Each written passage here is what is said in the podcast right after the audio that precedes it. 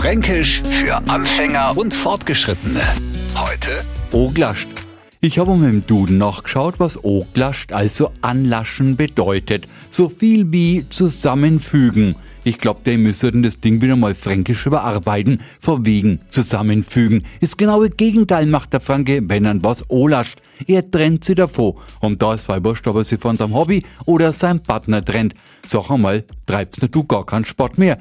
Na, das hat mich angelascht. Und bist du nimmer mit deiner Durst nicht zusammen? Na, der hat mich angelascht. Man kennt der Zettel auch sagen, das langweilt nicht, aber na, mir sind angelascht.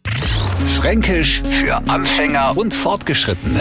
Täglich neu auf Radio F und alle Folgen als Podcast auf radiof.de.